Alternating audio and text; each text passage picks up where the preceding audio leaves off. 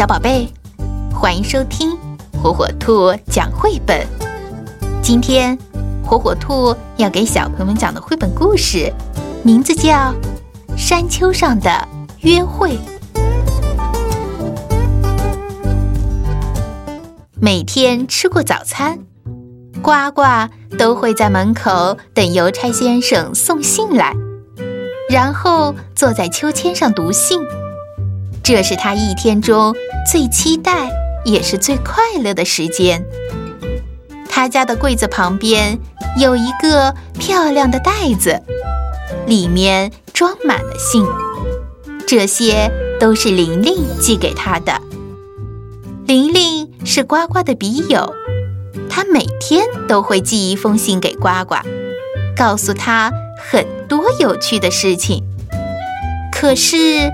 他们从没见过面。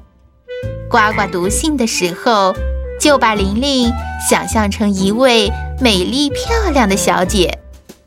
玲玲呢，也把呱呱想象成一位高大英俊的先生。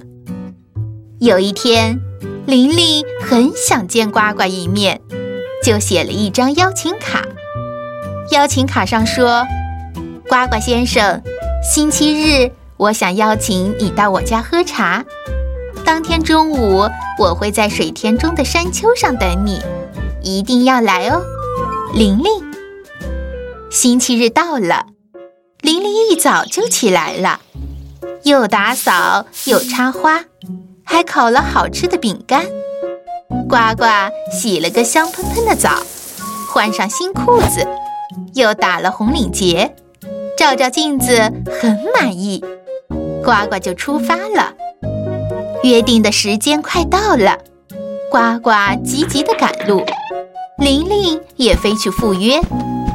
玲玲很快到了山顶，左看右看，却看不到呱呱。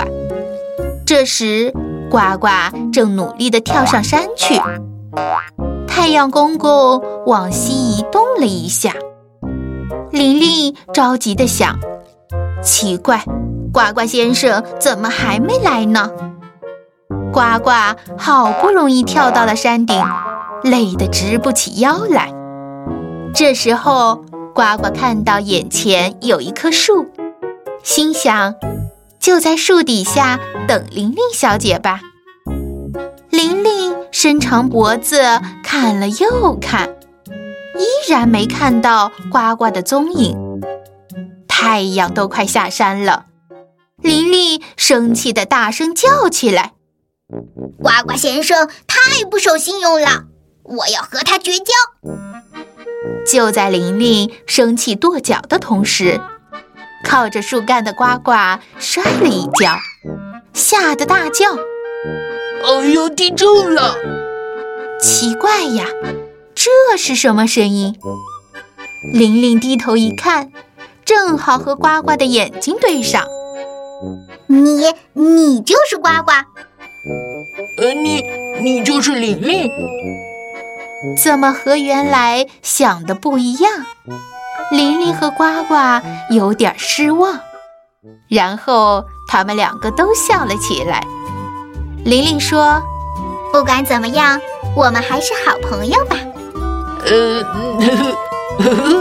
那当然。呱呱快乐的回答：“走吧，到我家去，继续我们的约会吧。”